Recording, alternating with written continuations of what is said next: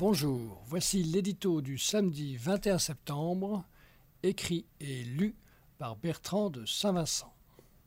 Titre Enjeu national. Environnement, climat, monument historique, au fond, c'est toujours la même préoccupation qui l'emporte, préserver le patrimoine.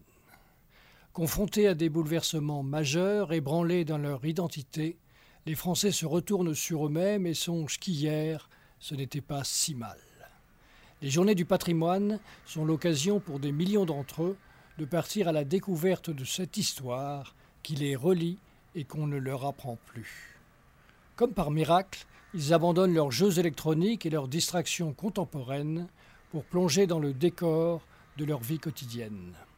Ils en saisissent le sens, la beauté, parfois même le message. Il n'est pas interdit de penser certains ressentent un sentiment de fierté. L'incendie de Notre-Dame, coup de poignard en plein cœur de Paris, fut à cet égard un révélateur. Soudain, que l'on fût croyant ou non, citadin ou habitant des campagnes, la disparition de cet héritage chrétien sonnait comme le glas d'une civilisation. La France brûlait. L'émotion fut à son comble et les dons affluèrent.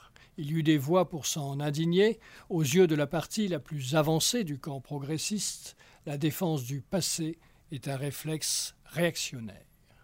Pour pallier ce défaut, une éphémère ministre de la Culture de François Hollande avait en son temps jugé opportun de placer les journées du patrimoine sous l'égide du XXIe siècle. En annonçant dans un éloquent discours sa volonté de reconstruire Notre-Dame, Emmanuel Macron a montré qu'il avait pris conscience de cet enjeu national. Le combat de Stéphane Bern, pro-chevalier d'une cause qui le dépasse, est un autre signe encourageant. Mais, loin de ces effets oratoires, les besoins financiers sont urgents. 3000 monuments sont aujourd'hui en péril. Or, l'Assemblée nationale s'apprête à voter un budget qui instaure une amputation des crédits alloués au patrimoine.